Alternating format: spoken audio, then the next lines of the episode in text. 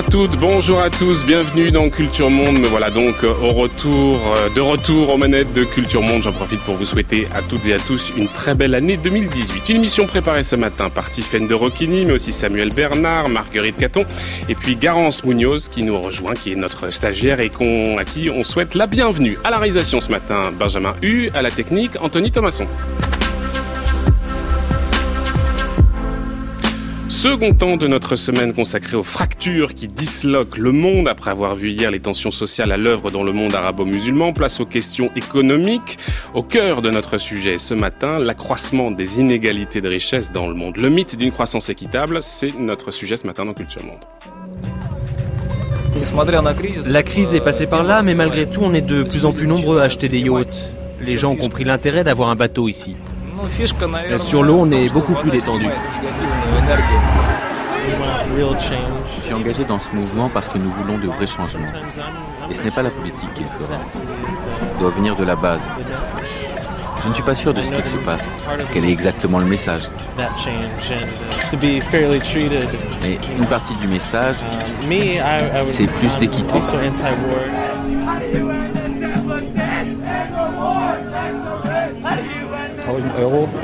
Je touche 1000 euros à la fin du mois, parfois même un peu moins.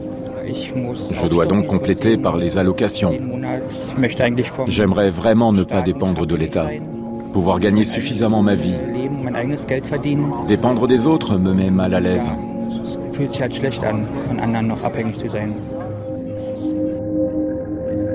De l'Allemagne, un pays riche où le quotidien des plus défavorisés est de plus en plus compliqué, aux États-Unis où les classes moyennes s'étaient mobilisées pour dénoncer l'emprise des 1% les plus riches sur euh, la richesse du pays. C'était le fameux mouvement Occupy Wall Street, le mouvement dit des 99%, en passant par la Russie où dans les années 90, des oligarques ont amassé des fortunes colossales en profitant des privatisations.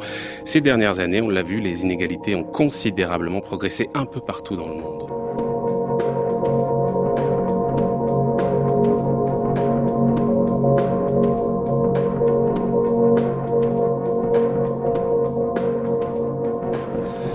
Depuis la fin du RSS, le libéralisme triomphant a imposé au monde sa foi dans la capacité du marché à promouvoir l'enrichissement de tous et une juste répartition des richesses. La croissance, favorisée par le libre-échange, serait à même de sortir de la pauvreté des pans entiers de la population mondiale et de mener individus et nations sur la voie de la convergence. Et pourtant, force est de constater que partout dans le monde, et ce depuis des années, les inégalités progressent. De l'Inde au Brésil, en passant par l'Europe ou les États-Unis, partout le fossé entre les plus riches et les plus pauvres s'agrandit. C'est ce que montre notamment le rapport produit par une centaine d'économistes réunis au sein de la World Wealth and Income Database. Alors que nous apprend-il ce rapport? Comment se fait le creusement des inégalités dans le monde? Avec quelles nuances selon les régions, selon les pays? Et est-il possible de décorréler croissance et inégalité Peut-on concevoir une bonne croissance qui garantisse des sociétés harmonieuses? La, la croissance inclusive existe-t-elle réellement? Voilà la question sur laquelle nous allons nous poser ce matin. Pour ce faire, nous avons invité Lucas Chancel. Bonjour. Bonjour. Merci beaucoup d'être avec nous. Vous êtes chercheur en sciences sociales, co-directeur du laboratoire sur les inégalités mondiales à l'école d'économie de Paris et puis enseignant à Sciences Po. Vous avez participé donc à ce premier rapport sur les inégalités paru euh, en décembre dernier dont on va parler aujourd'hui, ce rapport World Inequality Report 2018 qui présente et qui analyse la répartition des richesses et l'évolution des inégalités euh, depuis les années 1980. C'est le premier rapport donc qui est sorti courant décembre, c'est le fruit d'un travail collectif, je le disais, de dizaines d'économistes un peu partout dans le monde. Expliquez-nous peut-être d'abord, Lucas Chancel, la démarche, la spécificité et l'intérêt de ce rapport dans un domaine, à savoir la question des inégalités, qui est déjà bien documenté. Alors, est-ce que ce domaine est, vraiment bien documenté? C'est la question euh, qu'on pose euh, en, entrée de ce rapport. En fait, les statistiques officielles sur les inégalités se fondent sur des données euh, d'enquête, qui sont réalisées auprès des ménages et qui sont en fait des, questions qu'on pose aux individus. Combien est-ce que vous gagnez? En fait, ces données d'enquête sont bien connues par les statisticiens pour sous-évaluer parfois assez grandement, euh, les hauts revenus, les hauts patrimoines. Donc le niveau des revenus des, hauts patrimoines, parce que les, les, les, individus les plus aisés euh, sous-déclarent leurs revenus dans ces enquêtes, ou parce que statistiquement, on a, on, a plus de mal à, à tomber sur ces individus-là. Et c'est particulièrement embêtant dans un contexte où l'action en matière d'inégalité, en fait, va se passer largement au sommet de la pyramide sociale, justement euh, chez ces hauts revenus, chez ces hauts patrimoines. Donc les données d'enquête qui sont les données officielles, en fait, nous racontent une histoire qui n'est pas vraiment l'histoire qui se passe euh, en réalité. Et c'est pourquoi on a besoin... Et il nous manque dans le paysage les plus riches, tout simplement. Il nous manque les plus riches, il nous manque leur évolution, le rythme de leur, de leur évolution. Et c'est pourquoi on a besoin, en fait, de corriger ces données d'enquête, de, les de, de, de, de rajouter euh, d'autres sources d'informations, notamment les données fiscales, qui sont beaucoup plus fiables au sommet de la pyramide euh, sociale, même si on sait qu'il y a des comportements d'évasion fiscale, il y a des comportements d'optimisation mmh, fiscale, mmh. qui, qui viennent elles-mêmes limiter les sources fiscales, mais qui restent ces sources fiscales les meilleures données aujourd'hui pour comparer entre pays et sur des temps longs, parce que ce qui nous intéresse, c'est aussi de, de remettre tout ça dans une perspective de long terme et c'est ça qu'on fait dans le rapport sur les inégalités mondiales. Donc, vous allez chercher les informations dans les différentes administrations nationales, fiscales. Tout hein, voilà. Premier constat, globalement, entre 1980 et 2016, ça, on n'est pas très étonné. Malheureusement, les inégalités ont augmenté. Est-ce que vous pouvez nous dire un peu, d'abord dans un premier temps, dans quelle proportion, d'un point de vue global? Ensuite, on va détailler les choses, mais d'un point de vue global.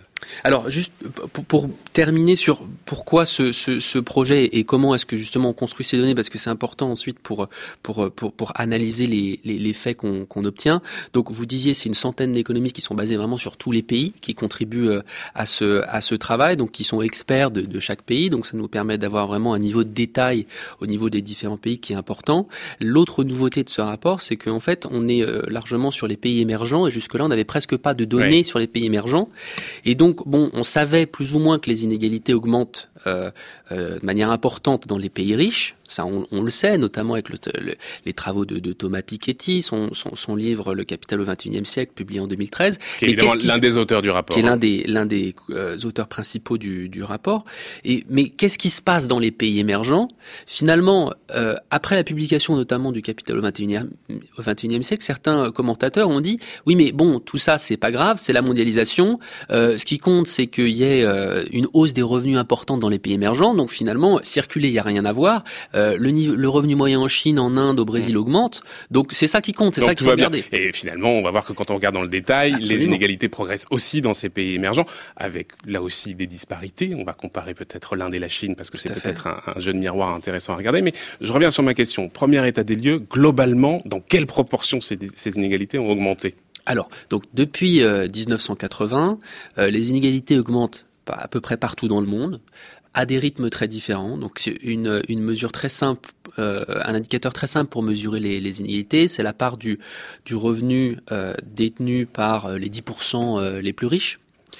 Et on voit que cette, cette part du revenu détenu par les 10% les, les, plus riches va exploser dans certains pays. Donc elle explose aux États-Unis, elle explose dans des pays comme l'Inde ou comme, ou comme la Russie, et elle augmente de manière assez modérée en Europe, où on passe d'une part du revenu détenu par les 10% les plus de 32% à environ 37% sur la période, euh, quand euh, aux États-Unis euh, on atteint 47% en fin de en fin de course, c'est-à-dire en 2016, 2017.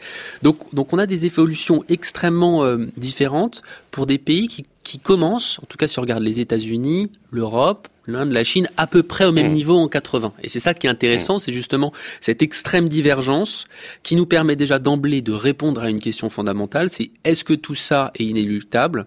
Est-ce que tout ça est dû à la mondialisation? Est-ce que tout ça est dû aux nouvelles technologies? En tout cas, c'est ce qu'on entend encore beaucoup dans le débat public. Et on dit, bah, en fait, pas vraiment, puisque tous ces pays euh, ont fait face, en tout cas pour l'Europe et les États-Unis, à la même mondialisation, aux mêmes nouvelles technologies mmh, depuis 40 mmh. euh, ans. Effectivement, quand on regarde la part du revenu national allant aux 10% des plus gros revenus pour l'année 2016, 37% en Europe, vous l'avez dit, 41% en Chine, 46% en Russie, 47% aux États-Unis, 55% en Afrique subsaharienne, au Brésil et en Inde, à peu près, et 61% au Moyen-Orient.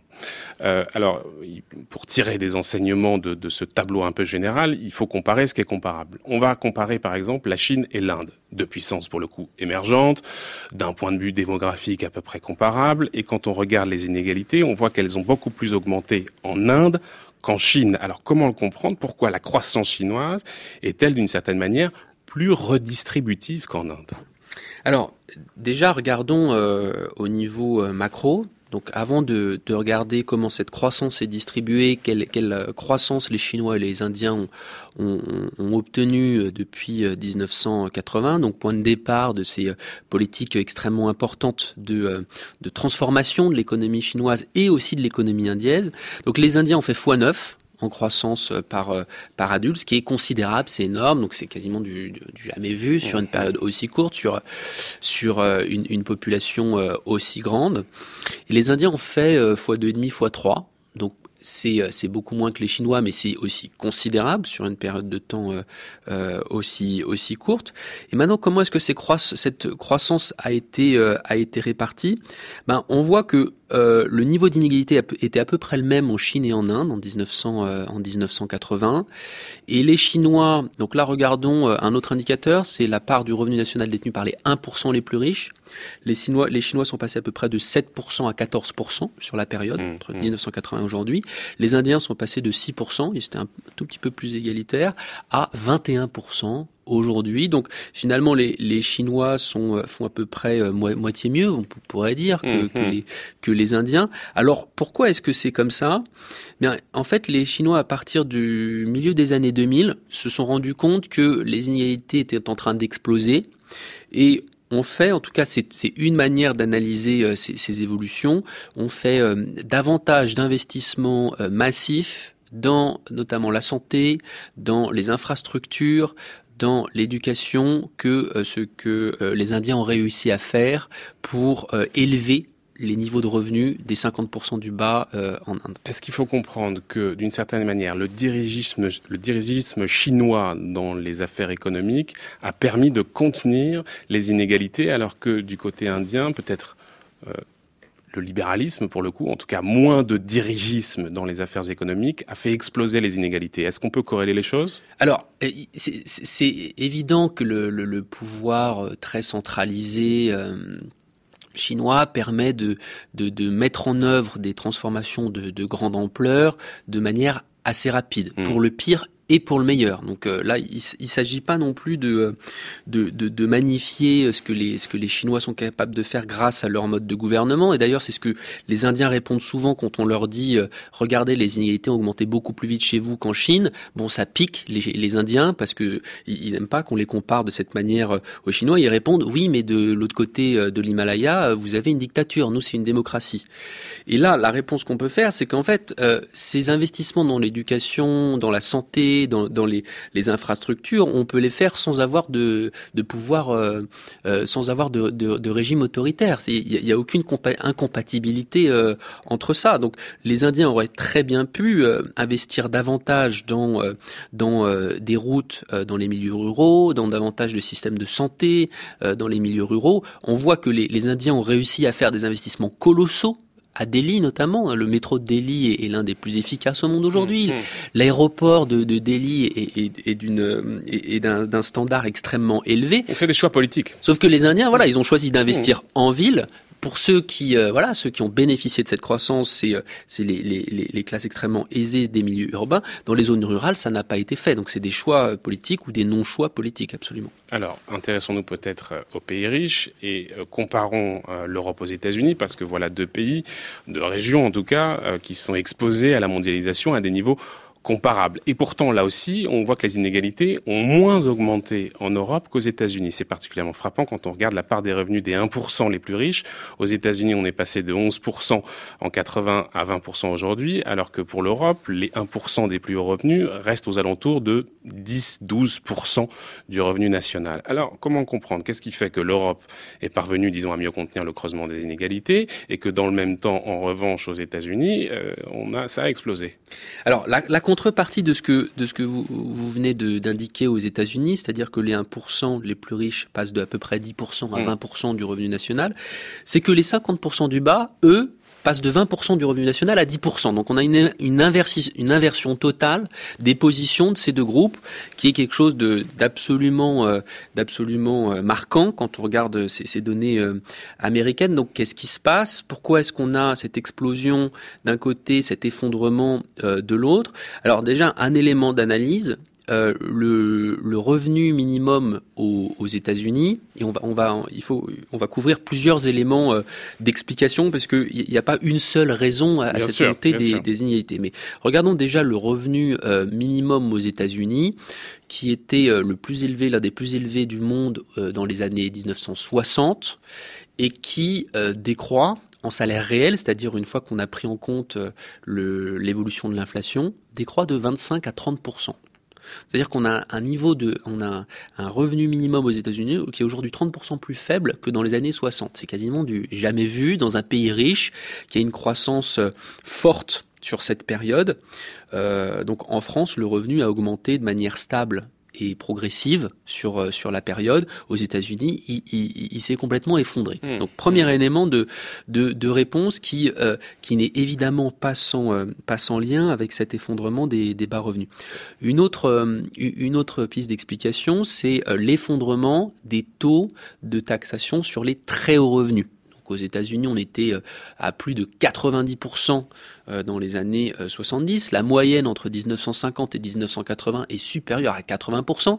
On n'était pas dans un pays communiste, on était euh, aux, États-Unis d'Amérique. Et aujourd'hui, on, est à 40%, on est même un peu, en, en, dessous. Là, il faut, pardon, mais il faut mentionner un moment très important. Parce que traditionnellement, quand on regarde l'histoire économique des États-Unis et qu'on la compare à celle de l'Europe, on voit que les sociétés étaient plutôt, les sociétés américaines, la société américaine était plutôt moins inégalitaire que celle qu'on avait euh, en Europe. Et d'ailleurs, le rêve américain, il se fonde aussi sur cette idée d'une tradition égalitaire, en tout cas cette idée que tout le monde peut réussir. Euh, il y a ce moment de bascule qui est les années 80, avec Reagan, avec un moment de, de forte dérégulation, un moment de baisse d'impôts. C'est à ce moment-là qu'on a le, le, basculement. Absolument. Mmh. Effectivement, dans les années 70-80, euh, les, États-Unis sont, euh, sont, plus euh, sont, sont un peu plus égalitaires que les que les pays européens et notamment sur la question notamment sur, sur sur les dimensions d'inégalité patrimoniale. Ou en tout cas on est on est sur la même on est sur les mêmes ordres de, de grandeur. Et moment de bascule dans les pays anglo-saxons qu'on voit très bien on voit très bien au Canada on le voit très bien au Royaume-Uni on le voit très bien aux États-Unis avec cette explosion des inégalités, donc sous l'effet de ces politiques euh, qui favorisent davantage le capital vis-à-vis -vis du, travail. Donc euh, on, a, on, vient de discuter de la fiscalité, euh, on a parlé du revenu minimum, euh, il y a aussi euh, sur sur le sur le, marché du travail tout un tas de, de, politiques de déréglementation, de dérégulation qui vont être beaucoup plus euh, beaucoup plus fortes, beaucoup plus importantes aux États-Unis qu'en Europe, en tout cas jusqu'à aujourd'hui où est-ce que l'Europe continentale va avec euh, les, les, réformes, et notamment la France, avec les réformes qui sont en train d'être mises en œuvre aujourd'hui? Euh, Bon, on aura la réponse à la question dans 10, mmh, mmh. euh, dans 10 à 20 ans. Hein.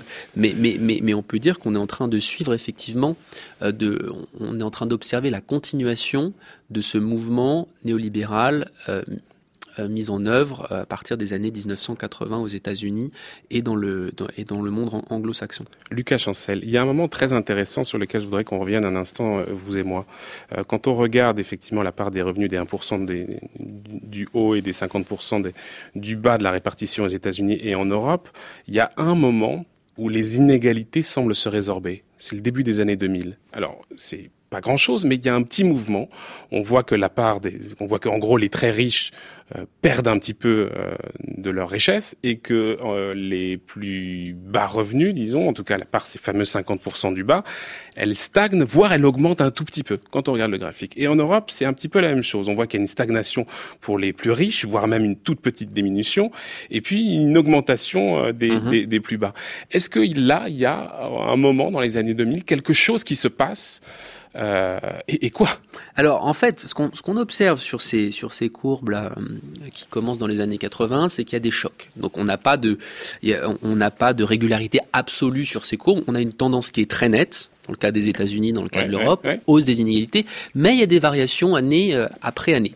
Et dans les 2000, dans les débuts des années 2000, qu'est-ce qui se passe? Explosion de la dot-com bubble, de la bulle, euh, financière liée aux valeurs euh, Internet, et qui va en fait euh, heurter les hauts revenus, les hauts patrimoines pendant euh, un laps de temps finalement assez court et on voit ensuite que la, tendance de long terme reprend euh, son, chemin.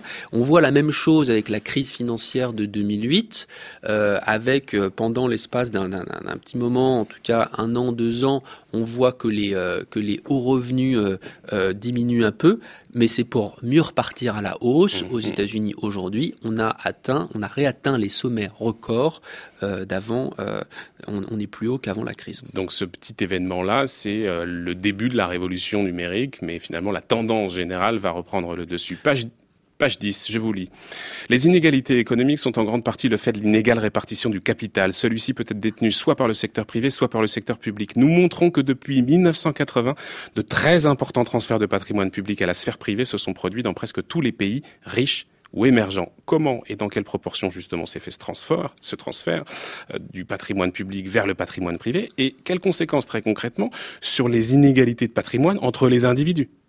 Alors, euh, juste un point, excusez-moi, je vous en prie, sur, le dernier, sur la, la, dernière question, c'est l'explosion de la dot-com bubble de la, de la bulle, euh, de la spéculation sur les valeurs euh, Internet qui euh, qui fait ce décrochage des hauts mmh, mmh. revenus au début des années 2000. C'est vraiment l'explosion de cette bulle euh, où en fait on s'est trop emballé euh, sur euh, voilà les, les, capacités financières, euh, enfin en tout cas la capitalisation des valeurs boursières liées à, à, Internet. On s'est trop emballé là-dessus et puis on a corrigé la tendance et c'est ça qui fait ce petit blip au début des années 2000. Maintenant sur, sur le patrimoine public versus patrimoine privé, c'est une dimension extrêmement importante de, euh, de l'inégalité. C'est une dimension qui est euh, parfois euh, un petit peu trop laissée de, côté. On, s'y intéresse assez peu. Pourquoi? Parce que bon, jusque là, en fait, finalement, on avait aussi assez peu de données sur ces évolutions de long terme. Maintenant, on commence à bien les avoir. Et ce qu'on montre, c'est un phénomène euh, au moins aussi important que voilà euh, la concentration des, l'évolution de la concentration des revenus dont on vient de discuter. Alors qu'est-ce qui se passe? On a une hausse extrêmement importante de la richesse privée. Donc si on, mesure, on peut mesurer la richesse privée en pourcentage du revenu national, c'est-à-dire euh, combien est-ce qu'on a en équivalent de revenu national d'années de richesse privée en stock. Bon, bah, on est à peu près à 3,54 années dans les années 80 et on passe aujourd'hui à à peu près 6 années de revenu national pour les, pour les pays riches. Donc on est à 600, 700% du revenu national alors qu'on était à 350, 400% mmh, du revenu national, donc détenu par les acteurs privés. Maintenant, pour les acteurs publics, ce qu'on observe, c'est l'évolution inverse. C'est une baisse considérable euh, de euh, environ 70%, 80% euh, dans les, au début des années 80 à 0%, voire moins quelque chose dans mmh. certains pays. Alors qu'est-ce que ça veut dire ce moins quelque chose? Ça veut dire que aux États-Unis, en Angleterre, en Italie, si l'État voulait aujourd'hui revendre tous ses actifs financiers et non financiers, c'est-à-dire toutes ses écoles, toutes ses routes, tous ses hôpitaux et tous les titres financiers qu'il détient, ça lui coûterait de l'argent pour rembourser sa dette. Eh bien, il, revendrait tout et il serait même pas en mesure de rembourser l'ensemble de sa dette. Mmh. C'est-à-dire qu'ensuite, mmh. il faudrait que la collectivité, la société dans son ensemble, on se mette à payer des loyers euh, aux acteurs privés qui détiendraient désormais les hôpitaux, les écoles, toutes les routes, etc. Et en plus de ça, on n'aurait pas remboursé toute notre dette. Donc, c'est évidemment pas vraiment euh, une, une situation dans, la, dans laquelle on a envie de se trouver, mais en tout cas, euh, c'est ça que ça veut dire aujourd'hui une richesse publique négative. Ce processus, pardon, mais il s'est fait via les privatisations, j'imagine. Hein. Or, on a très souvent vanté l'intérêt des privatisations, que ce soit en Grande-Bretagne ou même ici en France. C'est d'ailleurs, d'ailleurs encore d'actualité en France, puisque le président envisage de, privatiser des acteurs comme Aéroport de Paris, comme euh, la Française des Jeux. Est-ce que c'est cette dynamique de privatisation qui a euh, permis ce transfert d'une certaine manière et qui aujourd'hui euh, lie d'une certaine manière les, les, États se retrouvent pieds et mains liés par le fait qu'ils n'ont plus de marge de manœuvre pour justement lutter contre les inégalités. Est-ce qu'on peut dire les choses comme ça? Les privatisations sont un peu, en tout cas, l'un des éléments à la source de ce, phénomène. Absolument. Les, mmh. les, privatisations sont bien sûr l'un des éléments importants pour expliquer cette, cette baisse euh, du patrimoine public. L'autre euh, élément important, donc c'est la, la, hausse de la dette. Donc on a ces deux éléments hmm. privatisation d'un côté. Euh, donc c'est quoi là une privatisation C'est un transfert du patrimoine public à au patrimoine privé. Alors le fait qu'il y ait une hausse du patrimoine privé en soi, c'est pas c'est pas fondamentalement un, problème. Le problème, c'est que le patrimoine privé tend par nature à être plus concentré euh, et cette concentration tend à s'accroître avec euh, le temps. C'est l'effet boule de neige de l'accumulation du capital. Donc ça pose de nouvelles questions sur la répartition des richesses. Ça pose de nouvelles mmh, questions en matière de redistribution, en matière de fiscalité, parce que bien sûr, comme vous le disiez, le patrimoine euh, public, lui, permet des investissements dans l'éducation, dans la santé, qui permettent eux-mêmes en retour de réduire les inégalités. Et pour se convaincre de cette chose-là, il y a un très bon laboratoire, entre guillemets, très bon, c'est la Russie. Parce que là, on voit dans les années 90 un grand mouvement de privatisation euh, au moment de, de, de, de, la chute, la dislocation de l'URSS, qui s'est accompagné d'une explosion des inégalités. Ça, c'est absolument clair. On parle de ce monde de fracture cette semaine et aujourd'hui de ce mythe d'une croissance équitable. Lucas Chancel est notre invité ce matin. France Culture, Culture Monde, Florian Delorme. My name is Jordan Belfort. The year I turned 26, I made $49 million, which really pissed me off because it was three shy of a million a week. Et vous aurez peut-être reconnu un extrait du Loup de Wall Street de Martin Scorsese sorti en 2013 avec l'ascension de ce courtier en bourse Jordan Belfort qui regrette de ne pas avoir fait 3 millions, 3 millions de plus euh, par an pour avoir euh, euh, gagné 1 million par semaine. Donc Leonardo DiCaprio vers la gloire, vers la fortune en tant que courtier en bourse. On voit dans ce film toutes les malversations au cœur des activités financières. Je voudrais qu'on s'intéresse précisément à ce rôle de la finance dans l'accroissement des inégalités. On va accueillir Gunther Capel-Blancard. Bonjour. Bonjour.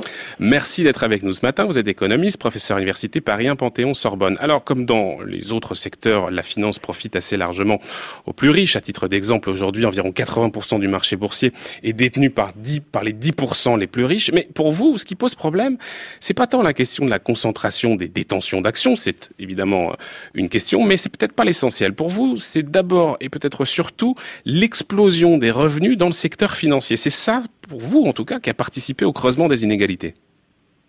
Oui, euh, euh, ça a été euh, plusieurs fois montré dans la littérature récente. Hein, plusieurs chercheurs hein, aux États-Unis, au Royaume-Uni et en France ont montré que les inégalités qui sont tirées par le haut hein, sont essentiellement le fait eh bien, du secteur financier.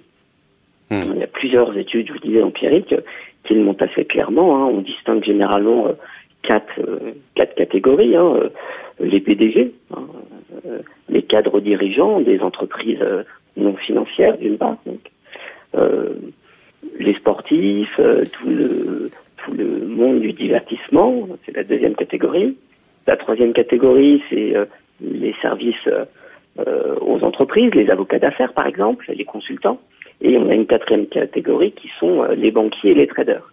Et quand on regarde l'évolution des revenus de ces quatre catégories, hein, qui sont les quatre catégories les plus importantes dans les, hauts revenus et les hauts patrimoines, eh bien, on s'aperçoit très clairement, même si les données sont difficiles, mais on s'aperçoit très clairement que c'est euh, la catégorie euh, euh, finance qui qui a le plus augmenté et qui est, qui est, le plus, qui est la plus importante aujourd'hui. Mais pourtant, Gunther Capel-Blancard, cette question des traders, parce qu'il y a dix ans, effectivement, ils avaient été au cœur de la crise financière, on avait beaucoup dénoncé l'argent qu'ils étaient euh, capables d'amasser sur une seule année, là on, est, on a pris justement un extrait du, du Loup de Wall Street pour illustrer ça, mais aujourd'hui, ces traders, ils sont de moins en moins nombreux dans le secteur financier. Beaucoup ont été remplacés par des ingénieurs, par des mathématiciens, qui développent des algorithmes par lesquels les, établissements financiers dégagent des profits.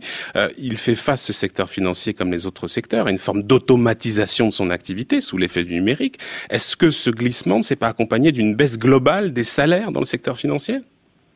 Non, non, pas du tout. Hein. Il n'y a hmm. pas eu de baisse. Hein. Ce dont je parle, c'est bien sûr d'un processus euh, sur plusieurs décennies. Hein. Euh, ça date du milieu des années 80, cette montée en puissance de la finance et euh, son impact sur les inégalités. Hein, c'est pas un phénomène conjoncturel de, euh, qui daterait de la crise. Hein. C'est encore une fois un phénomène de, moyen terme qui s'étale sur plusieurs dizaines d'années. Et non, hein, les revenus euh, hmm. n'ont pas n'ont pas diminué. Euh, je peux vous donner des ordres de grandeur. Hein, au plus fort, juste avant la crise, au plus haut, les, les, les bonus à Wall Street, c'était aux, aux alentours de 30 à 35 milliards de dollars par an. Hein, juste avant la crise. Hmm. Un, certain nombre de mesures ont été prises pour pour réduire ces bonus parce que euh, ça a des effets hein, sur l'instabilité. La question là n'est pas simplement euh, euh, sur les inégalités, il y a des vrais effets sur l'instabilité financière. Donc on a voulu tempérer ces bonus, avoir une meilleure gouvernance. Mais aujourd'hui, l'année dernière, hein, on était au-dessus de 25 milliards. Mmh, Donc, mmh. à peu près 30 milliards euh, avant la crise. Aujourd'hui, ça reste 25, 30 mmh. milliards par an. Et puis, ça n'a pas diminué. Il y, a, aussi Gunther Capel Blancard, et puis je donnerai la parole à Lucas Chancel pour le faire réagir, mais il y a aussi un phénomène euh, dont on ne parle pas forcément, mais qui est très important aussi, c'est que là, on parle purement d'argent, mais euh, puisque le secteur financier est en capacité comme ça de, de, de payer les acteurs de ce secteur-là, il est donc en capacité d'attirer, de capter les individus qui ont les meilleures compétences dans leur domaine. Les, je parlais tout à l'heure des ingénieurs, des mathématiciens, etc. Et euh, ça, ça se fait au détriment des autres secteurs, et peut-être en particulier euh, l'industrie. La finance a eu pour effet, ça c'est absolument clair, de capter les compétences, les meilleures compétences.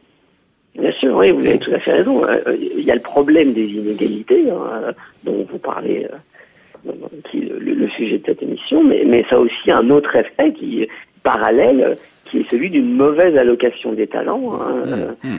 Euh, plus de financiers, euh, c'est moins d'entrepreneurs, c'est moins d'ingénieurs, c'est moins de médecins, bien sûr. Lucas Chancel, réaction. Problème d'allocation des, des talents. Absolument, je pense que vous, vous mettez le, le là vous, vous, pointez du doigt hein, une dimension extrêmement importante de, finalement comment euh, et dans quel secteur est-ce qu'on réalloue euh, les talents, les euh, le, le, le, potentiel d'innovation? Parce que bien sûr la, la, puissance publique a aussi besoin d'innover dans dans dans, ces, dans des dans les solutions qu'elle peut apporter aux, aux, différents problèmes sociaux auxquels auxquels on fait face. Et à partir du moment où les meilleurs éléments des meilleures écoles que ce soit outre-Atlantique ou, euh, ou, ou, en Europe, enfin d'un côté ou l'autre de l'Atlantique, vont dans le secteur de, de la finance euh, pour euh, participer à cette, à cette explosion des, des, des profits de, de dans, dans, un micro-secteur de l'économie. Bon, bah, on a ici une, un problème manifeste d'allocation des, des, talents qui eux-mêmes, c'est des talents qui ne sont pas créés tout seuls. C'est-à-dire que c'est des mmh. talents qui ont aussi bénéficié de tout ce système d'investissement public. Dont on a payé les études. auquel ils vont finalement assez peu euh, participer euh, pour euh, pour participer en, en, en, retour. Un point sur l'évolution des, des inégalités liées liées à la, à la finance. Je pense que là aussi c'est encore important de de faire ces comparaisons internationales où on voit euh, des évolutions extrêmement différentes. Donc en Allemagne, euh, en France, vis-à-vis des États-Unis vis-à-vis de, de, de l'Angleterre. Donc on voit qu'il euh, y a différentes manières d'encadrer ce mouvement de mmh. financiarisation de l'économie et, et, cette hausse de l'importance de, de, la finance et des flux financiers euh, dans l'économie. Certains pays ont été plus à même de modérer ces hautes rémunérations euh, que d'autres. Lesquels France, euh, France, euh, Allemagne notamment jusqu'à présent. Alors justement, il y aura une question qui va découler de, de, de cette, euh, de ce commentaire, mais d'abord, Gunther Capel-Blancard, je voudrais vous faire réagir sur ce que nous dit Lucas Chancel, c'est-à-dire cette idée aussi en tout cas cette question de la participation du secteur financier à l'État-providence, parce que visiblement, si la part des banques et assurances dans le total des prélèvements obligatoires a globalement augmenté, le taux d'imposition des, des, banques, lui, a diminué au cours des 10-20 dernières années. Donc on voit que euh, le secteur financier participe de moins en moins à l'État-providence. Oui, le secteur financier participe de moins en moins à l'économie de manière générale. Il y a mmh. plusieurs façons de l'appréhender. Hein.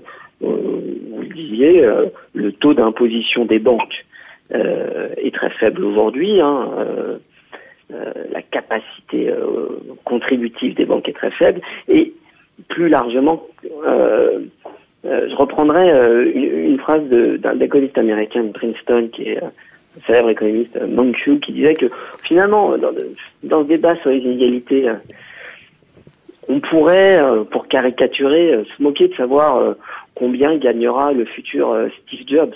En revanche, ce qui doit nous préoccuper, c'est comment il le gagnera. Et est-ce que son activité va contribuer finalement au dynamisme économique c'est pas la même chose de gagner des milliards en fondant euh, euh, une biotech euh, mm. ou en faisant du trading haute fréquence. Un mm. trading mm. haute fréquence, c'est cette capacité qu'on a à envoyer des ordres de bourse à la milliseconde. Toute dernière question, Gunther Capel-Blancard, si vous le voulez bien, euh, une, une question d'actualité qui nous intéresse euh, au plus haut point, qui est liée au Brexit, parce que euh, le Brexit, c'est évidemment un, séisme dans le monde de la finance en Europe et dans le monde en général, et en perdant ses accès au marché européen, Londres va beaucoup souffrir dans le secteur financier, et en retour, l'Europe continentale pourrait en bénéficier, et notamment la France, qui va accueillir, on le sait, l'autorité bancaire européenne, le gendarme des banques à partir de 2019. Que change le Brexit pour la finance européenne, pour la finance mondiale Et en particulier, quelles évolutions on peut en attendre dans sa capacité à produire des inégalités? Quand vous dites que le Royaume-Uni va en souffrir, euh, c'est pas évident. Il va souffrir effectivement d'un. Euh, certaines banques vont rapatrier des activités qui étaient à la City et qui vont se retrouver soit à, soit à Paris, soit à Francfort. Mais euh, le Brexit, c'est aussi l'opportunité pour le Royaume-Uni euh, d'être encore un peu plus un paradis fiscal. Hein, euh, on sait que Londres euh, euh, chouchoute ses banques hein, avec une régulation et une fiscalité accommodante. Euh, le Brexit, c'est une opportunité de renforcer cet avantage-là pour pour Londres. Donc je, je suis pas tout à fait sûr que le mmh, bilan mmh. soit au final négatif pour Londres. Eh bien justement, on va poursuivre sur cette euh, question des paradis fiscaux et de la fiscalité qui est évidemment peut-être le premier outil pour lutter contre les inégalités. Merci Gunther Capel-Blancard d'avoir été avec nous par téléphone ce matin. Je rappelle que vous êtes professeur à l'Université Paris 1 Panthéon-Sorbonne et que vous êtes aussi auteur du dernier rapport sur les paradis fiscaux commandé par la Commission européenne. Lucas Chancel, justement, euh, les outils, il y a la fiscalité, c'est le principal outil pour lutter contre l'accroissement des inégalités, c'est euh, l'impôt. or, en la matière, on voit que les pays euh, on l'entendait là avec Gunther Kappel-Blancard, se joue une terrible concurrence, y compris à l'intérieur même de l'Union européenne. Par ailleurs, les, réformes en matière fiscale ne vont pas toujours dans le sens espéré quand on cherche à lutter contre les inégalités. Il suffit pour ça de penser à la réforme décidée par Donald Trump, dont la principale mesure consiste à baisser l'impôt fédéral sur les bénéfices de sociétés de 35 à 20% et puis aussi au passage à réduire les impôts sur les successions. Mais on voit il y a aussi ce phénomène d'évasion, d'optimisation fiscale dont on parlait.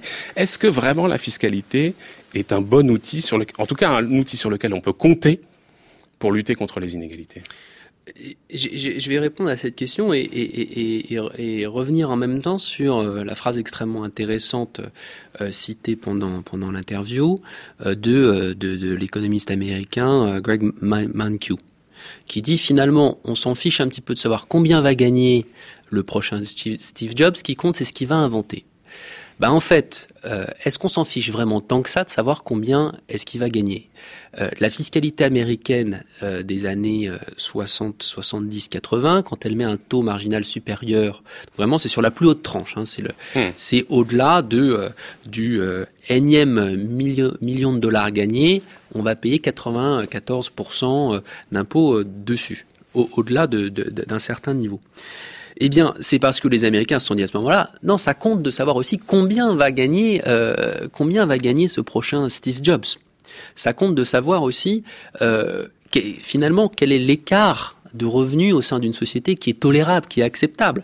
Peut-être que c'est 100 fois euh, le revenu minimum, peut-être que c'est 1000 fois, peut-être que c'est 2000 fois, mais en tout cas, la, la société peut avoir à dire quelque chose sur ce niveau-là. Est-ce qu'on a justement des réponses un peu sur, sur ce quel, quel est le, le, niveau acceptable? Parce qu'effectivement, là, on parle de fiscalité, on parle d'impôt. Euh, l'impôt sur le revenu est évidemment une question euh, cruciale là-dedans. c'est quoi le bon équilibre entre la nécessaire progressivité euh, de l'impôt sur le revenu qui permet une bonne redistribution des richesses, et puis un impôt qui soit pas aussi trop punitif, je mhm. mets des guillemets, en tout cas qui ne pousse pas à l'exil ou à l'optimisation fiscale? À quoi ressemble l'impôt progressif juste? Est-ce qu'on a des exemples de pays qui nous indiquent, voilà, ici, on est dans un niveau acceptable.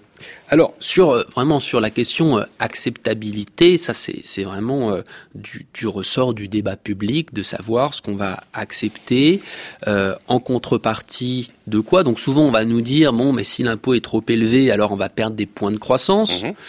Euh, mais si cette croissance est de toute façon euh, répartie de telle sorte que les 50% du bas n'envoient pas euh, un PEC ce qui a été euh, le cas aux États-Unis euh, depuis 1980, bon bah finalement la croissance est, on, peut la considérer comme comme un objectif de, de second ordre, en tout cas aux, États-Unis, puisque les, les, les 50% du bas n'y ont pas n'ont pas vu les, les fruits.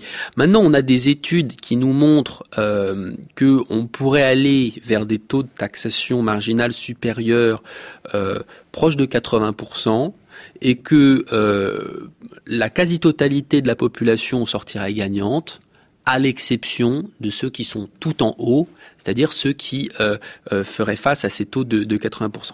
Un autre point, si vous me permettez, sur la réforme fiscale Trump euh, donc là, euh, on en parle beaucoup euh, en, France, mais bon, regardons aussi ce qu'on est en train de faire sur le territoire national et ce qu'on a fait en Europe. en fait, sur cette course vers le bas et vers zéro des taux d'impôt sur les sociétés. en fait, il se trouve que les États-Unis jusque-là résistaient à peu près enfin, ont même bien résisté mm. à, ce nivellement par le bas. Et, Trump, là, euh, il fait une rupture avec ce que les États-Unis étaient capables de, faire jusqu'à présent, en, amenant vers le bas le taux d'impôt sur les sociétés. C'est l'Europe qui a inventé cette course euh, vers le bas euh, de, du taux d'impôt sur les sociétés. On est passé de 40 à 30 dans certains pays, à 20, à 5, à 0 dans certains cas. Bientôt, on va faire des subventions pour que des subventions nettes pour que les entreprises viennent sur un sol. Et en fait, ça n'a pas, il n'y a, pas de fond euh, dans, cette, dans cette course qui est, qui est vraiment délétère pour les finances publiques. On va parler du mythe de la croissance égalitaire selon les institutions internationales et notamment selon le FMI. On va parler de croissance inclusive. Mais justement, tiens, à propos de cette question de la fiscalité, euh, voilà ce que répondait Christine Lagarde, donc directrice du FMI, euh, quand on lui disait que finalement le meilleur moyen pour lutter contre les inégalités, ça restait taxer les riches. Écoutez sa réponse. I disagree with that point, which you just made. That quote unquote taxing the rich would be the most efficient way je ne suis pas d'accord avec l'argument que vous venez d'avancer. Quand je vous cite, taxer les riches serait la manière la plus efficace de réduire les inégalités, uh, je crois que le plus efficace serait de réellement mettre un terme aux inégalités hommes-femmes. Et cela va de soi, que ce soit pour l'accès au marché du travail, uh, l'accès à la finance, que ce soit l'inégalité homme-femme en termes de compensation. Voilà, donc je crois que le plus efficace serait de réduire les inégalités hommes-femmes. On va accueillir un nouvel invité, Benoît Prévost, bonjour. Bonjour. Merci beaucoup d'être avec nous. Vous êtes maître de conférence en économie à l'université Montpellier 3. Alors, vous vous intéressez aussi à ces questions d'inégalité homme-femme. Donc je voudrais vous entendre sur cette déclaration de Christiane, Christine pardon, Lagarde sur cette nécessité de combattre les inégalités hommes-femmes pour s'attaquer aux inégalités de façon générale. Évidemment, on, ne remet pas en doute l'idée qu'il y a une urgence à améliorer les droits des femmes et améliorer leur accès à l'emploi. Mais est-ce que il vous semble qu'elle ne balaie pas un peu d'un revers de manche euh, quand même cette idée qu'il faut aussi penser à taxer les riches, Benoît Prévost? Disons que cette réponse de, Christine Lagarde illustre très clairement le discours des institutions internationales tel qu'il s'est construit dans le cadre du néolibéralisme à partir des années 80. Et euh, cette focalisation sur, euh, sur les inégalités de genre a, a, permis effectivement de masquer un ensemble d'autres inégalités lié, comme euh, ça a été expliqué depuis le début de l'émission, à un ensemble de politiques, notamment de politiques fiscales, mais aussi d'ouverture au mouvement de capitaux à l'international, etc., qui ont, qui ont creusé les inégalités. Alors, pourquoi s'intéresser plus particulièrement aux femmes? Parce que, d'une certaine manière, ça permet, je dirais, de, de renvoyer à l'idée que la croissance est inégalitaire à cause d'institutions qui ne sont pas adaptées au marché, et en particulier des institutions qui seraient très moderne, archaïque, antérieure à la modernité marchande, et dans lesquelles se, finalement se nicheraient les fondements des inégalités de genre. L'idée derrière étant que une fois qu'on aura doté les femmes d'un ensemble d'instruments, et c'est très bien dit hein, là très hmm. rapidement par, par Cécile Lagarde, on est vraiment dans l'idée par exemple que l'accès à la finance via la microfinance va permettre aux femmes d'accéder plus facilement à la création de leur propre activité économique, d'auto-entrepreneuriat. Hmm. Et du coup, générer des revenus et une dynamique de croissance au niveau microéconomique qu'elles utiliseraient mieux que les hommes. Hein, ça, c'est une grande idée aussi qui a émergé dans les institutions internationales dans les années 90. C'est que lutter contre les inégalités de genre en renforçant les revenus des femmes, c'est renforcer les revenus d'une catégorie d'agents économiques plus soucieuse des mmh. autres. Alors Benoît Prévost, on, ne remet pas du tout en cause cette idée-là, même si c'est évidemment un sujet qui est beaucoup débattu en réalité par, par les experts. Mais euh, euh, ce qui est intéressant, il y, a, quand même une forme d'hypocrisie là-dedans, parce qu'en réalité, euh, cette question de la lutte contre les inégalités hommes-femmes, elle est un chantier assez largement oublié précisément par les institutions internationales pendant des années. Et pire, vous dites que les femmes ont été les grandes victimes en réalité des plans d'ajustement structurel des années 80-90. Ces dernières années, Benoît Prévost, je voudrais vous entendre sur ce, ce concept-là. Il y a un concept qui a émergé, ou en tout cas qu'on voit se répandre dans les grandes institutions internationales, type FMI, type Banque mondiale, c'est l'économie dite inclusive, c'est-à-dire cette idée d'un modèle économique dans lequel la croissance profiterait au plus grand nombre. Que vous inspire cette formule? Qu'est-ce qu'elle vous semble révéler justement euh, de, de, de, des grandes institutions et peut-être des évolutions idéologiques qui sont derrière Benoît Prévost? Et puis ensuite, on posera la question à Lucas Chancel. Benoît Prévost. Alors, ce qui est intéressant avec l'usage de ce qualificatif hein, d'inclusif, c'est qu'on le retrouve décliné effectivement à la fin des années 90, début des années 2000 à la croissance. Très récemment, on l'a verdit puisqu'on parle de, on parle de croissance verte mmh. inclusive à l'OCDE, FMI, Banque mondiale. Mais c'est intéressant, c'est un terme qu'on trouvait également dans d'autres domaines, par exemple dans le domaine de l'aménagement du territoire avec l'idée de ville inclusive. En fait, on convoque cette, cet adjectif dès lors qu'on est confronté à, à des inégalités qui viennent remettre en question euh, je le discours dominant sur les processus d'inclusion. Et or, c'est justement ce modèle d'inclusion par le marché qui est remis en question par des résultats concrets euh, de ce développement de l'économie marchande.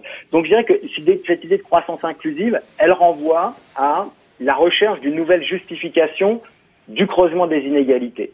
Et cette justification va de pair avec l'idée, comme je, je, le disais juste avant, que ce sont des institutions qui empêchent le marché de produire véritablement ses effets. Hmm. Alors, ce, qu'il y a, c'est que cette croissance, ce concept de croissance inclusive, hein, véritablement émerge avec le néolibéralisme dans les années 80 et avec l'idée que une fois qu'on aura mis en place les bonnes institutions, une fois qu'on aura assumé pleinement l'ajustement structurel et sorti l'état des structures économiques, on aura en même temps de la croissance et un marché avec ces hmm. processus hmm de, qui génèrent effectivement des inégalités, mais qui seraient des inégalités justes, puisqu'elles ne seraient liées qu'aux efforts et au talent des individus. Oui, c'est ça. En fait, ça s'inscrit, ce concept, dans euh, les débats sur l'égalitarisme libéral, je mets des guillemets là aussi, et dans tous ces, dans la lignée de ces discours sur euh, l'empowerment, comme on dit aux États-Unis. Vous restez avec nous. Lucas Chancel, je voudrais vous entendre sur cette question de la croissance inclusive et sur le discours, finalement, des institutions internationales. Alors, c'est sûr que bon, euh, pendant euh, des décennies, les institutions internationales ont, euh, ont, promu la croissance, la croissance, la croissance avant tout dans les pays du Sud comme dans les pays du Nord, sans se soucier du tout de la répartition de cette croissance. Euh, bon, maintenant, on se rend compte que la répartition de la croissance, c'est l'un des, l'un des problèmes euh, politiques et économiques majeurs. C'est-à-dire qu'aujourd'hui, trop d'inégalités a un impact aussi sur euh, la croissance. On, se, on, on s'en rend compte de, de plus en plus. Donc, Attendez, ça, il faut préciser, parce que c'est une vraie question que celle de savoir quel est le lien entre les inégalités et la croissance. Je voudrais qu'on s'attarde un mhm. moment là-dessus. Alors, il y a plusieurs euh, canaux qui permettent de, de, de, bien comprendre, euh, de bien comprendre cela. Euh, trop d'inégalités, c'est une désincitation à l'effort.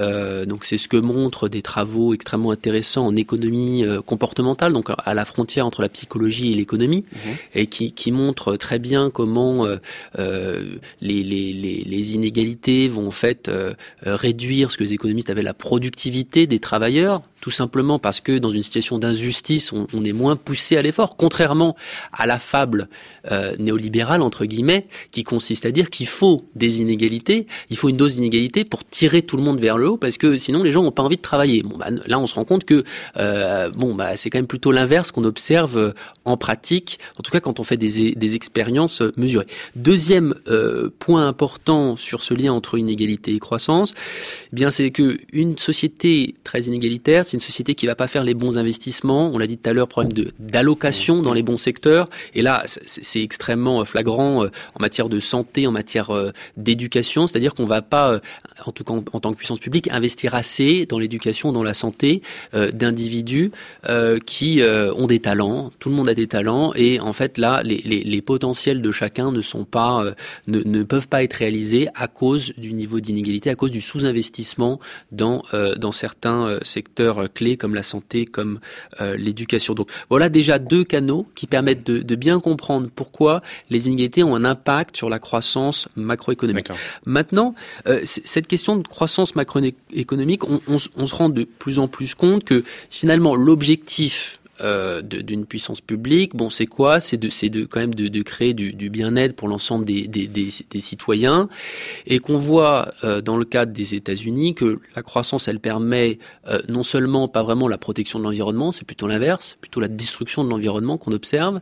Elle permet pas forcément d'augmenter le, bien-être des individus, même si bon, le bien-être c'est quelque chose qui est assez difficile à, mesurer, mais quand on regarde les, les, différents indicateurs existants, on voit pas forcément de, de hausse du bien-être ces dernières années, et la croissance n'a pas non plus permis de euh, n'a pas non plus permis une croissance des revenus du bas hmm. de la de la distribution euh, américaine. Donc qu'est-ce que ça veut dire? Est-ce qu'il faut pas euh, finalement changer un petit peu de curseur, c'est-à-dire que la puissance publique doit laisser la croissance où elle est c'est un résultat de tel ou tel type de politique économique, de tel ou tel type d'objectif économique que l'on euh, peut poursuivre. Et, euh, et, et, ensuite, on verra quel est l'impact de ces, euh, de ces politiques sur, euh, sur la croissance. Mais regardons déjà comment réduire les inégalités, comment protéger mmh, mmh. l'environnement, comment permettre à chacun d'accéder à un système de santé euh, qui soit, qui soit fiable. Et ensuite, on verra quel, quel est l'impact sur, sur la croissance. Mais pour terminer là-dessus, s'il y a une chose que les macroéconomistes ont conclu après des décennies et des décennies de travaux sur la croissance et sur les ce qui est euh, au, fondement de la croissance, bah, c'est bien que finalement ils en savaient extrêmement peu. extrêmement peu. Euh, Benoît Prévost, une toute dernière question. On arrive presque au terme de cette émission, donc je vous demanderai une réponse courte, mais j'imagine que vous avez lu euh, la récente interview au JDD de la directrice du FMI qui expliquait que les perspectives de reprise économique étaient bonnes et surtout que la reprise était mieux partagée. Je reprends sa formule, une reprise mieux partagée. Sous-entendu, il faudrait se réjouir d'une dynamique qui irait dans le bon sens. Alors même qu'on le dit depuis tout à l'heure avec Lucas Chancel, euh, les inégalités ont jamais été aussi inquiétantes. Euh, que vous inspire ce discours assez positif alors que la situation est très inquiétante? Ce que, ce que ça m'inspire, c'est c'est le drame de la courte vue des institutions internationales qui sont censées porter des, cadres stratégiques à long terme pour soutenir le développement des pays du Sud et renforcer la croissance dans les pays du Nord, et qui se satisfont d'inversion de courbe sur quelques mois, au lieu de s'interroger sur les fondements de la croissance et du développement à long terme. Comme, comme c'était dit précédemment, en particulier en s'attachant à la réduction des inégalités qui aujourd'hui sont en train de menacer la croissance pour les 20, 30 et 40 prochaines années avec le fait qu'on est en train de sacrifier des jeunes générations en matière d'éducation et de santé. Merci beaucoup Benoît Prévost d'avoir été avec nous ce matin. Je rappelle que vous êtes maître de conférence en économie à l'Université Montpellier 3.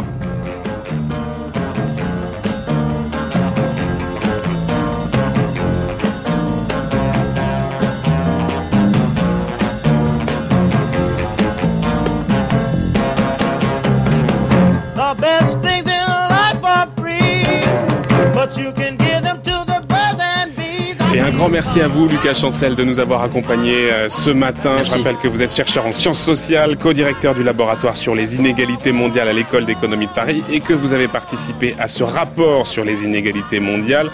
On en trouve d'ailleurs une excellente synthèse en français d'ailleurs sur le site de World Inequality Lab. On fait une petite recherche sur Internet, c'est très facile. Merci infiniment. On poursuivra bien sûr euh, nos pérégrinations autour de ce monde de fractures demain. Mais pour l'heure, 11h passées de 53 minutes, il est l'heure de retrouver Brice Couturier, son monde des idées. Le tour du monde des idées, Brice Couturier. Bonjour Brice. Bonjour Florian et bon retour. Et bon et bonne année à vous, euh, bonne année. Brice Couturier. Hier, vous avez commencé à nous parler d'un texte publié par l'ambassadeur des Émirats Arabes Unis en Russie, Omar Saïf Robash, intitulé Conseil aux jeunes musulmans. Oui, et ce texte est sous-titré Comment survivre en un âge d'extrémisme et d'islamophobie. Son auteur explique qu'en avoir conçu le projet en découvrant les attentats du 11 septembre à Dubaï, alors qu'il venait justement de rentrer de New York. Il a alors éprouvé le besoin, dit-il, de mettre par écrit tout ce que lui inspirait l'état des relations entre le monde musulman et l'Occident. Et ces lettres, adressées à son fils aîné Saïf, sont destinées à tous les jeunes musulmans. Une partie d'entre elles est publiée ce mois-ci en anglais dans la revue Foreign Affairs. Chacune est consacrée à un thème en particulier et dès la première, il est précisément question des extrémistes violents. L'ambassadeur Khobash pose crûment la question comment caractériser ces djihadistes violents? De nombreux musulmans protestent et condamnent publiquement de tels crimes, écrit-il, mais d'autres se contentent de dire ces gens-là n'ont rien à voir avec l'islam. À mes oreilles, cela sonne faux. Il me semble que c'est une manière trop facile de se débarrasser de questions difficiles. Car ce sont bien des musulmans, même si la lecture qu'ils font de cette religion est, dit-il, déformée et datée. Mais ce qui m'inquiète, poursuit-il, c'est que plus ces idées extrémistes se répandent, plus les autres conceptions de l'islam reculent et ceux qui peuvent témoigner qu'existe bien une telle lecture pacifique de l'islam ont tendance à se réfugier dans le silence, laissant toute la place aux extrémistes qui semblent ainsi parler et agir au nom de l'islam. Mais on peut comprendre le silence des autres, se sentant injustement mis en cause pour des actes qu'ils réprouvent profondément, ils ont tendance à taire leurs propres doutes en matière de religion. Attaqués de tous côtés, certains réagissent en exigeant que l'on n'accepte que les idées qui ont une origine islamique, ce qui exclut la démocratie considérée comme un péché contre la souveraineté qui n'appartient qu'à Dieu. Et l'ambassadeur Robache a cette phrase étonnante. Le gouvernement que je représente est une monarchie, mais je ne ressens aucun besoin de condamner en tant qu'hérétiques ceux qui proposent des réformes démocratiques. Ainsi, dans ce pays où l'on construit des gratte-ciel dont certains, comme la Burj Khalifa, sont presque trois fois plus hautes que la Tour Eiffel, 830 mètres, et qui compte 160 étages habitables, mais où toute critique d'un membre de la famille royale ou du gouvernement est passible d'une amende, tenez-vous bien, d'un million d'euros, un ambassadeur peut donc soutenir la démocratisation. Peut-être un nouveau signe, Brice, que les mentalités ont commencé à changer dans le Golfe. Oui, notamment dans le domaine des rapports hommes-femmes. L'ambassadeur constate en effet pour le déplorer que dans son pays, les garçons et les filles fréquentent des écoles différentes dans le primaire et le secondaire. Cette séparation, prétendent certains, est la seule authentiquement islamique, dit-il, mais cela pourrait, je le cite encore, mener à une incapacité à comprendre les membres du sexe opposé lorsqu'ils sont finalement autorisés à interagir. Fin de citation. La vision traditionnaliste de la femme dans le monde musulman, écrit-il encore, n'est que rarement discutée ouvertement parce que c'est un tabou. Mais elle se résume ainsi. Si les femmes étaient mobiles et indépendantes, si elles travaillaient avec des hommes qui ne sont pas des membres de leur famille, elles pourraient alors développer des relations illicites, des liaisons sentimentales, voire sexuelles. Mais ce, n'est qu'un prétexte pour contrôler les femmes, car celles-ci n'ont, je cite, pas besoin d'être contrôlées, elles ont besoin qu'on leur fasse confiance. Fin de citation. Mais le plus intéressant à mes yeux, c'est ce qu'écrit cet ambassadeur des Émirats arabes unis sur la notion d'individu en islam. L'Oumma, la communauté des croyants dont on te parle à l'école et à la mosquée, écrit-il à son fils, avait tout son sens au septième siècle, lorsque, à partir de rien, Muhammad a bâti un large groupe de fidèles. Mais ce concept de Ummah a permis à des autorités religieuses autoproclamées de parler au nom de tous les musulmans sans les consulter. Et cette notion des musulmans comme un bloc monolithique est utilisée par les adversaires de l'islam pour englober dans une même réprobation tous les musulmans pour pratiquer des amalgames. Il est vrai cependant, concède cet ambassadeur en Russie, que la notion d'individu n'est pas développée dans le monde musulman qu'il fréquente, où c'est la communauté qui a la préséance. Mais il espère que les choses vont changer pour la génération de son fils.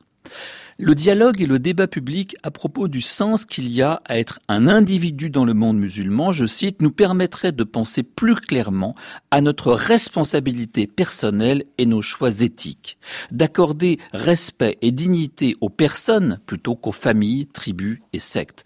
Cela nous conduirait à moins considérer de manière exclusive nos responsabilités envers la Ummah et à commencer à prendre en considération nos responsabilités envers nous-mêmes et envers les autres considérés comme des individus. Il faudra donc développer un individu musulman. Cela permettra de mieux comprendre et d'accepter le concept de diversité encore mal reçu dans le monde musulman. Merci beaucoup Brice Couturier. Donc ce texte intitulé Comment survivre en un âge d'extrémisme et d'islamophobie euh, de cet euh, ancien ambassadeur des Émirats arabes unis en Russie, Omar Saïf Robash, est publié donc ce mois-ci en anglais dans la revue Foreign Affairs. Merci beaucoup cher Brice, on vous retrouve demain.